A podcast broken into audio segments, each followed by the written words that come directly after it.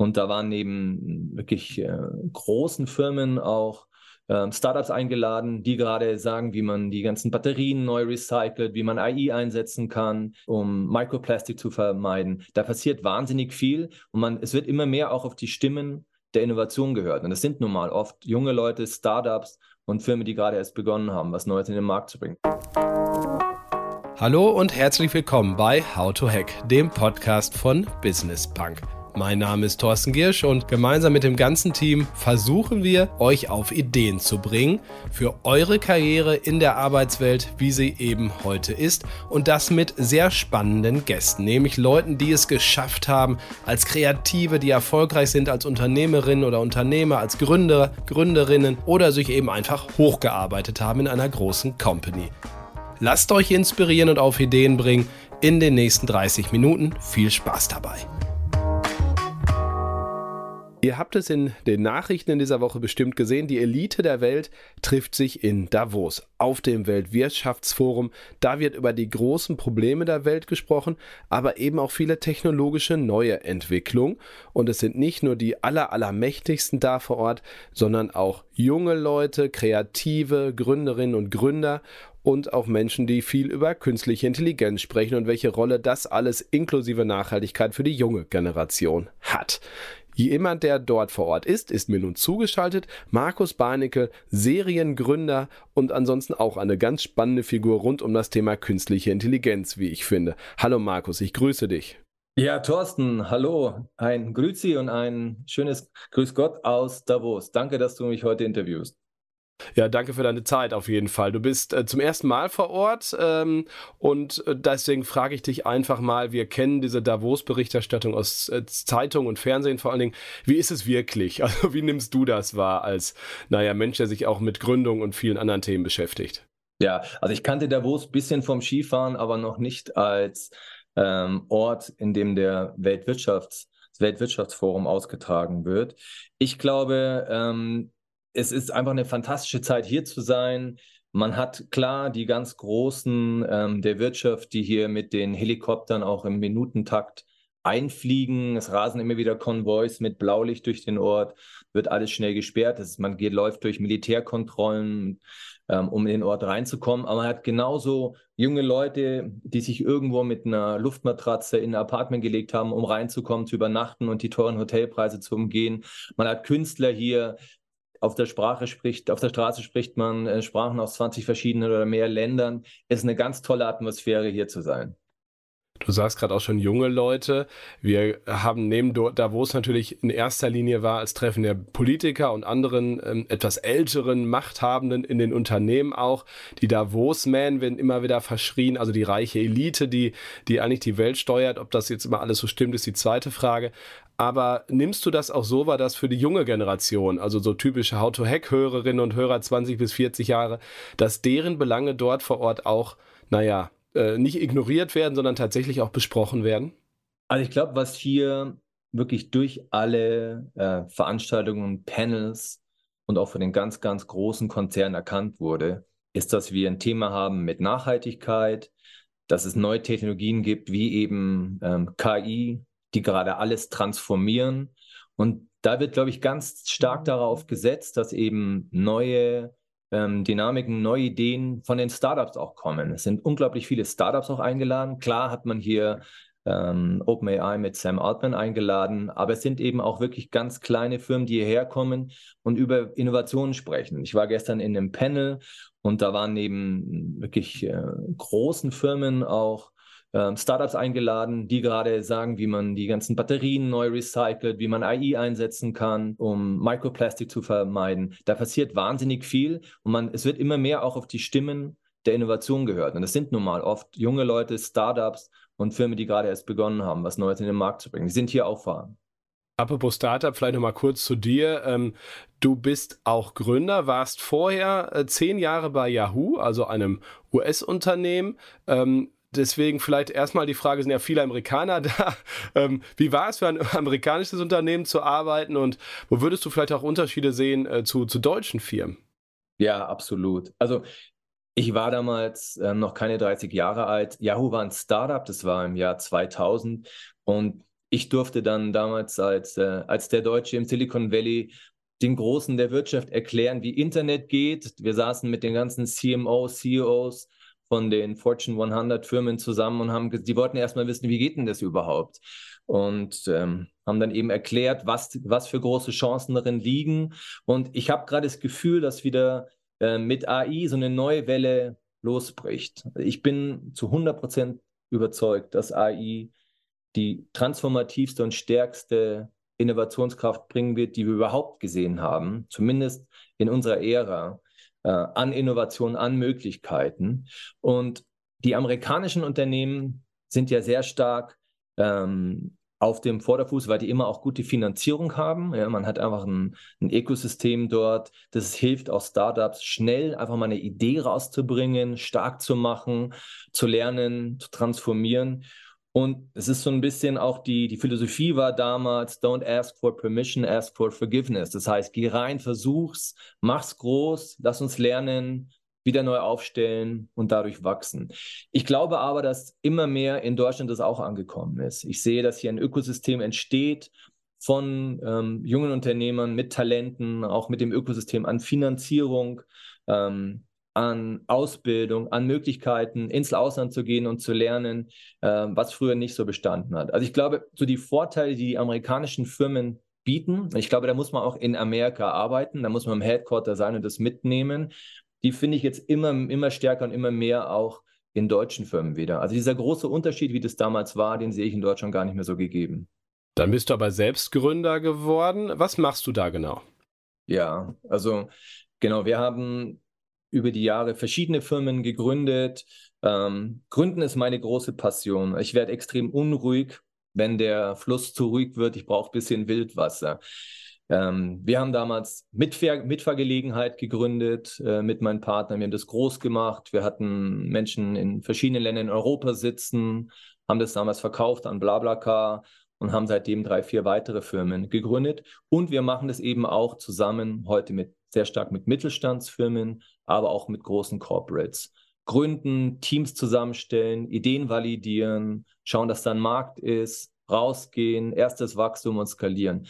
Das ist wie eine Sucht, wenn man damit beginnt und immer wieder mal Erfolge hat. Man hat auch oft Misserfolge, da muss man durch, von denen lernt man, da geht man weiter. Aber die Energie, die habe ich nie in einem anderen Bereich gefunden. Ich habe auch mal im Corporate-Bereich gearbeitet. Aber wer einmal Startup gemacht hat und das erfolgreich gemacht hat und mit Spaß gemacht hat, der wird es dann auch, auch wieder machen. Das ist bei mir der Fall.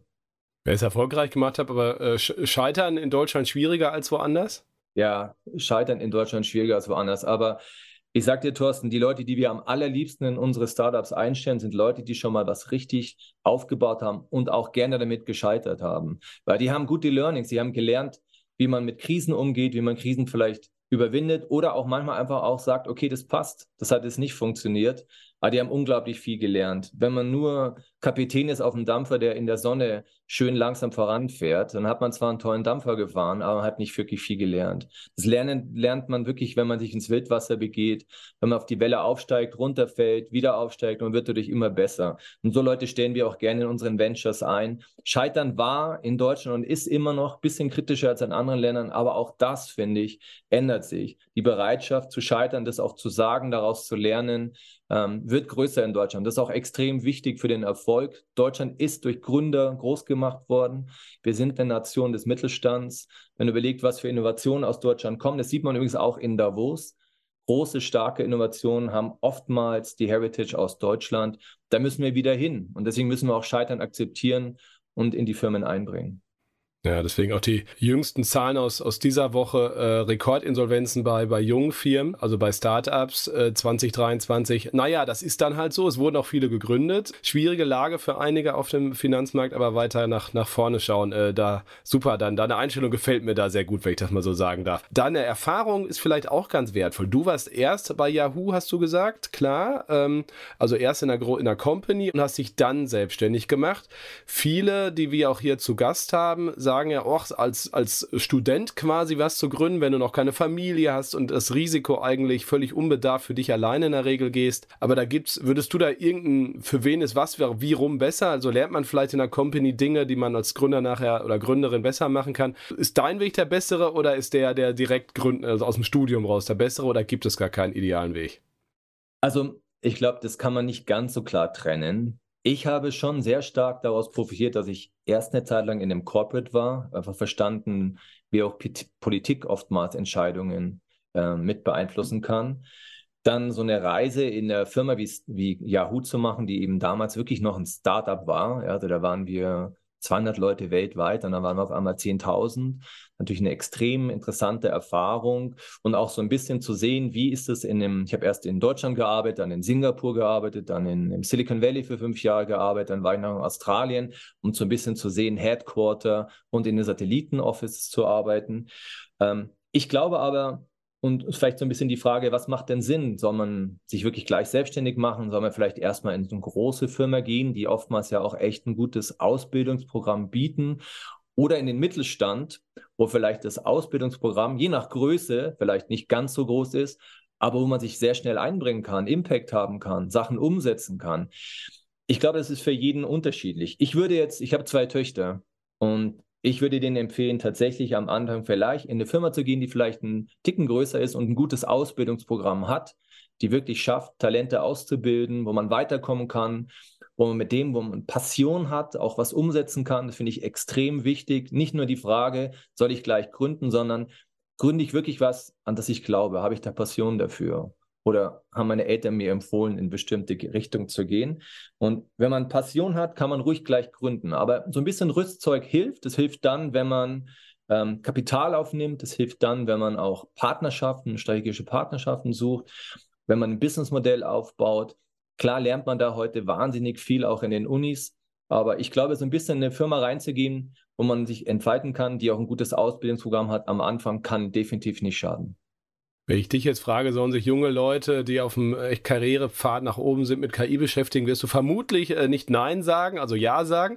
Die Frage ist aber wie? Also wie, was sind eigentlich so Methodiken? Da gibt es ja noch nicht so wahnsinnig viel an der Uni. Also wie, wie bleibt man da, egal ob man jetzt noch studiert oder gerade in den ersten Jahren seiner Karriere ist, wie, wie kann man sich bei KI so richtig nach vorne bringen? Also erstmal, glaube ich, muss man KI als was sehen, was einfach auch Spaß machen kann. Es gibt so viele tolle neue spielerische Tools. Also wir haben gerade im Team alle mal ähm, bei HeyGen zum Beispiel kann man, muss man nichts dafür zahlen. Ich habe auch keine Verbindung zu der Firma, aber da kann man mal einen Avatar von sich selber schaffen, kann den trainieren, kann mit dem sprechen, kann sehen, was der so macht. Und ich habe immer gelernt, wenn wir über Sachen, die einfach Spaß machen, die auszuprobieren, mal runterzuladen, mal mit seinen Freunden zu teilen, dann kommt man in die Materie rein. Es gibt unglaublich viele interessante Apps heute auch, in denen man sich weiterbilden kann. Man kann ähm, über die einfachsten Tools einfach mal seine, ähm, seinen Zugang zu Daten ausprobieren. Man kann einfach sehen, Themen, die mich wahnsinnig interessieren, damit zu vertiefen. Ähm, und ich glaube, es ist ein ganz, ganz guter Startpunkt, einfach mal KI zu erkennen und wirklich mit sich selber auszuprobieren, rauszuschauen, was man, was man davon nutzen kann, spielerisch reinzugehen. Ich glaube, KI wird in der Zukunft unglaublich viele Vorteile bringen, gerade für junge Menschen. Und in Davos wird auch sehr stark diskutiert, die Nachteile von KI. Und es gibt noch sehr, sehr viele Fälle, die verbessert werden müssen. Ja? Aber als das Licht äh, und die Elektrizität erfunden wurden, haben auch alle gesagt, oh mein Gott, was wird passieren? Die Geschwindigkeit, die Autos kamen. Man sagt, über 50 km/h wird kein Mensch das überleben, in dem Fahrzeug auszuhalten. Und das Gleiche passiert gerade mit KI. Immer wenn neue Technologie kommt, kommen auch Ängste auf. Ich glaube aber, diejenigen, die sich mit KI jetzt auseinandersetzen, jetzt damit die Vorteile für sich selber identifizieren und vielleicht auch ein bisschen tiefer einsteigen, die werden natürlich einen riesen Vorteil haben gegenüber anderen Menschen, die sich mit KI überhaupt nicht auseinandersetzen. Und das kann ich einfach nur empfehlen einfach mal rangehen, ausprobieren, spielerisch ranzugehen, dann zu vertiefen, dann ist man dabei und dann hat man automatisch den Wettbewerbsvorteil auch gegenüber anderen. Ich glaube nicht, dass KI uns ersetzen wird. Ich glaube, dass Menschen, die mit KI umsetzen, äh, umgehen können, einen Vorteil haben gegenüber Menschen, die es nicht getan haben. Das ist mein, mein Blick in die Zukunft. Wenn du meine Frau sehen würdest, wenn ich mit mehr als 50 km/h fahre, da bekommt sie auch Angst, aber Spaß beiseite. Ähm, das, das hat sich noch nicht geändert. Dein Vortrag, den du in Davos gehalten hast, passt ja genau zu dem, was du gerade sagtest. Also wie Mittelständler KI für nachhaltiges Wachstum nutzen können, äh, hieß dein Vortrag. Und naja, viele, die uns zuhören, arbeiten ja vielleicht auch bei Mittelständlern oder bei anderen Unternehmen und äh, werden natürlich auch ein bisschen vielleicht sagen, ja, bei mir in der Firma wird Technologie und Digitalisierung auch noch nicht so voll umgesetzt. Was rätst du den Firmen, die du berätst, äh, denn tatsächlich immer? Wo, wo siehst du Mängel und was sind so große Hebel, die, die man eigentlich tatsächlich dann ziehen kann? Also was wir machen gerade, wir, wir arbeiten sehr viel und auch unglaublich gerne mit dem Mittelstand, weil wir einerseits glauben, dass der Mittelstand einfach das Rückgrat von Deutschland ist, uns groß gemacht hat und auch weiter unsere, unsere Wirtschaft, unseren Lebensstandard hier in Deutschland sichern wird. Und das, das, deine Beobachtung ist richtig und die du auch wiedergegeben hast von einem, einem deiner Zuhörer. Natürlich gibt es noch viel zu tun. Dennoch ist es so, wenn man sich erstmal hinsetzt, sich mit der Technologie vertraut macht. Und genauso beginnen wir. Wir schauen einfach mal, was gibt es schon in den Unternehmen, was wird schon eingesetzt. Und dann wird man sehen, dass zum Beispiel im Bereich Datenanalyse und Business Intelligence, einfach mal die Unternehmensdaten anzuschauen, zu sehen, was steckt da drinnen und damit schnell Ergebnisse für Geschäftsentscheidungen oder für die strategische Planung zu entwickeln. Das ist ganz einfach, das kann man sehr schnell machen, man muss einfach nur damit beginnen. Man muss sich überlegen, habe ich einen effizienten und persönlichen Kundenservice? Kann ich da nicht durch AI vielleicht was machen, was 24 Stunden am Tag jetzt so die Bedürfnisse von meinen Kunden beantworten kann und einfach auch deutlich besser, als es vielleicht und persönlicher, als es vielleicht in der Vergangenheit möglich war und vielleicht zu viel geringeren Kosten. Man kann ähm, in der Tal Talentakquise, das ist ein Riesenthema, gute Leute zu bekommen momentan. Und wir hatten die Möglichkeit jetzt durch verschiedene ähm, öffnen äh, die Möglichkeiten, die durch die Sprache auch ermöglicht werden durch KI, ganz andere Leute einzustellen, ganz anders Talente zu identifizieren und wenn die erstmal in der Firma sind, auch ganz anders zu identifizieren, was die vielleicht bräuchten, um ihre äh, Leistung zu steigern. All das ist durch KI jetzt möglich. Und wenn man sich hinsetzt und spricht und überlegt, was da ist, vielleicht mal ein Tool selber einbringt, wenn man in der Firma arbeitet und sagt, schaut mal, ich habe das identifiziert, ich glaube, das könnte interessant sein, wollen wir das nicht mal ausprobieren? Ich glaube, viele Sachen gehen einfach mal über Sachen reinzubringen, zu probieren, gar nicht gleich alles umzustellen, zu sehen, wie es funktioniert, war das das Richtige und wenn es gut war, einfach mehr davon zu machen. Einfach sich mal zu trauen.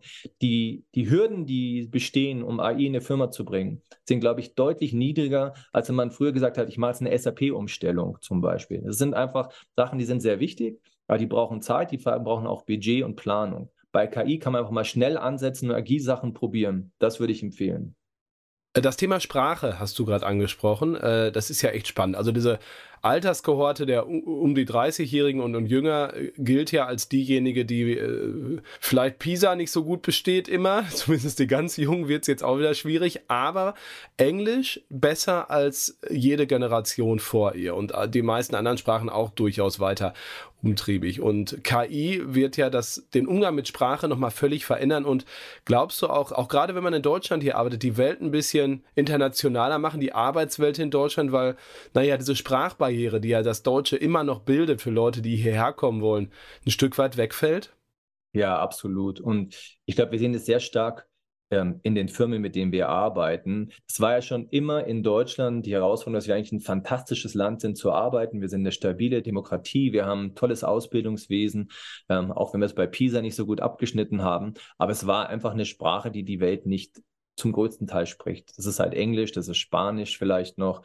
Und ich glaube, dass tatsächlich heute durch die Möglichkeiten, A, sich in den Ländern schon ganz anders sprachlich auszubilden. Ich glaube, jeder von uns, der mal ein Duolingo-App ausprobiert hat und vielleicht irgendeine andere Sprache gearbeitet hat, sieht, was ähm, künstliche Intelligenz machen kann, um einfach Sprachen einem schnell beizubringen, ganz anders zu vermitteln. Also ich glaube, dass A, in den Ländern viel mehr Leute Möglichkeit haben, die Sprache zu lernen, bevor sie zu uns kommen, was, glaube ich, vorher einfach aus budgetären oder einfach Zugangsgründen überhaupt nicht möglich wäre.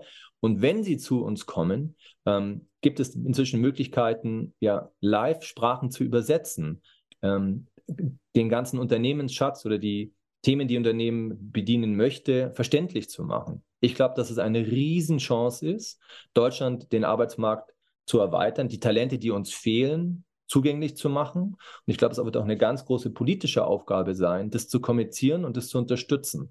Das heißt, neben der KI das auch einfacher machen, nach Deutschland zu kommen. Aber ich bin zu 100 Prozent deiner Meinung, Sprache wird das bringen und Sprache wird die nächsten Jahre wieder den Talentmarkt hoffentlich in Deutschland ähm, öffnen und Top-Leute zu uns bringen, die uns vielleicht früher sonst nicht zugänglich waren.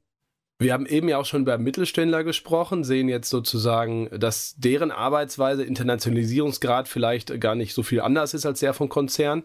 Wie siehst du denn diese Arbeitgeber? Du hast ja jetzt wirklich viel Erfahrung mit allen Bereichen gemacht, über Gründer äh, von, also ganz jungen Firmen, von Konzernen und eben ganz viel mit dem Mittelstand jetzt auch. Für welchen Typus junger Mensch, Young Talent ist, sind Mittelstände eigentlich genau das Richtige? Und siehst du diesen Typus Arbeitgeber eher im Kommen oder eher in Schwierigkeiten in diesem heiß umkämpften Markt?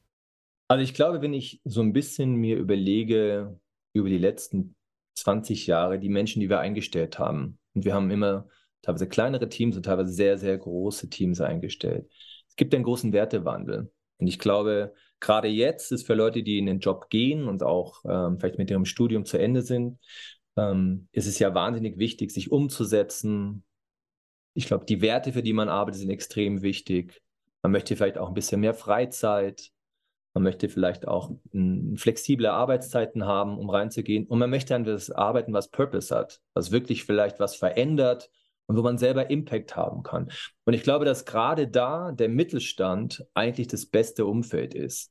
Weil in den mittelständischen Unternehmen ist man eben jemand, der wahrgenommen wird, der Sachen beeinflussen kann, der reingehen kann, der sagt, passt mal auf, ich glaube, ich habe eine Riesenpassion für ein Thema hier, gebt ihr mir die Chance, da vielleicht mal was auszuprobieren. Und da sehe ich deutlich mehr Chancen im Mittelstand als bei den Großen. Und man sieht ja heute auch, dass die ganz großen Corporates versuchen, so ein Ökosystem jetzt zu bilden. Aber es fällt ihnen viel schwer, schwerer. Und ich glaube, wenn jemand sagt, ich möchte wirklich was umsetzen, ich möchte Impact haben, ich hab, möchte einen Purpose verfolgen. Ich möchte da auch selber nicht ein ganz kleines Rad sein, sondern vielleicht jemand, der was schaffen kann, was aufbauen kann, was umsetzen kann und mir eine Chance gegeben wird, wirklich mein Talent einzubringen. Dann glaube ich tatsächlich, man ist im Mittelstand gut aufgehoben. Ähm, das kann beim Corporate auch funktionieren, aber da muss man ganz genau hinschauen, wie die Unternehmenskultur ist und ob die sowas ermöglicht. Das gilt natürlich auch für den Mittelstand, aber ich sehe das im Mittelstand trotzdem häufiger gegeben als bei den ganz großen Corporates. Du kannst gleich noch in Davos ein bisschen losgehen und dir was anhören und Leute treffen. Was, was hast du heute noch vor? Mit äh, Schneestiefeln wahrscheinlich? Oder wie kommt man da vorwärts? Ja, das ist übrigens ein ganz wichtiges Thema. Schneestiefel, Jeans, ein Hemd, einen dicken Pulli drüber. Man nennt es den Davos schick. Hier läuft keiner mit ähm, Anzugschükchen und Krawatte rum. Das gibt es hier nicht. Und wir haben heute noch ein Arctic Camp. Da lernen wir darüber, wie ähm, Global Warming auch die Arktik beeinflusst. Wir haben wahrscheinlich noch eine Chance, den Sam Altman zu hören in dem Panel. Ähm, wir gehen zu einem Dinner noch, wo darüber gesprochen wird, wie das Metaverse mit AI umgehen kann. Super neu, viele neue Themen, wahnsinnig inspirierend. Leute treffen, Gespräche führen, Connections machen. Das wird das Ziel sein für heute und vielleicht zwischendurch nochmal ein Raclette essen. Das wäre bei uns auf dem Programm. Da muss ich aber wenigstens doch noch fairerweise fragen, die, die Risiken von Technologien, wie jetzt auch die Regulierungsthematik, die ja in der WOS, glaube ich, auch besprochen wird zu KI. Spielt sowas auch eine Rolle oder ist das dann doch eher eine Heiti-Teiti-Veranstaltung? Nein, absolut. Das ist, ein, das ist ein Thema, das immer und überall mitdiskutiert wird. Und was ich da total faszinierend finde, ist ja Europa wirklich mal ganz weit vorne. Die Regulierung, die die ähm, europäische Gemeinschaft setzen wird beim Thema AI, sind die Regulierungen, die sich viele von den Sprechern aus Amerika wünschen. Und es ist ein, starkes Zeichen für Europa und ich glaube auch, das ist sehr, was mir sehr, sehr viel Hoffnung macht, dass wir hier ein Ökosystem in Europa haben, das sich Technologien schnell anschaut und nicht wie damals lange wartet, bis die Unternehmen die Regeln gesetzt haben, sondern Regeln setzt, die hoffentlich funktionieren und dadurch AI auch zu einer Technologie machen, die langfristig uns gute Sachen bringt, Wachstum bringt und vielleicht auch die dunklen Seiten, die KI haben kann. Es stehen Wahlen an, es kann manipulativ eingesetzt werden, einfach gute Bandbreiten zu setzen, ohne Technologie einzuschränken. Das ist ein großes Thema hier und ich glaube, da hat die EU einen ganz, ganz großen Wettbewerbsvorteil gegenüber den anderen Märkten, wo wir Standards setzen können, die dann weltweit auch eingesetzt werden. Und das ist ein großes Thema hier in Davos. Ich danke dir. Danke für deine Zeit, äh, gerade an so einem spannenden Ort, dass das noch geklappt hat. Wir schneiden jetzt und dann ist es direkt in der Nacht auf Donnerstag auch zu hören. Liebe Hörerinnen und Hörer, das war uns auch wichtig, dass ihr das nicht eine Woche später in, von Davos alles mitkriegt, sondern jetzt echt zeitnah. Danke, Markus. Viel Spaß da hinten, ob bei Raclette oder Currywurst, aber ich glaube eher Raclette. Und wünsche dir noch viel Erfolg. Dankeschön. Schönen Tag noch. Und auch euch, äh, liebe Hörerinnen und Hörer, nochmal alles Gute. Wir hören uns. Tschüss. Das war How to Hack, der Podcast von Business Bank. Vielen Dank, dass ihr dabei wart und ich sage euch, bleibt gesund und erfolgreich bis nächsten Donnerstag. Tschüss.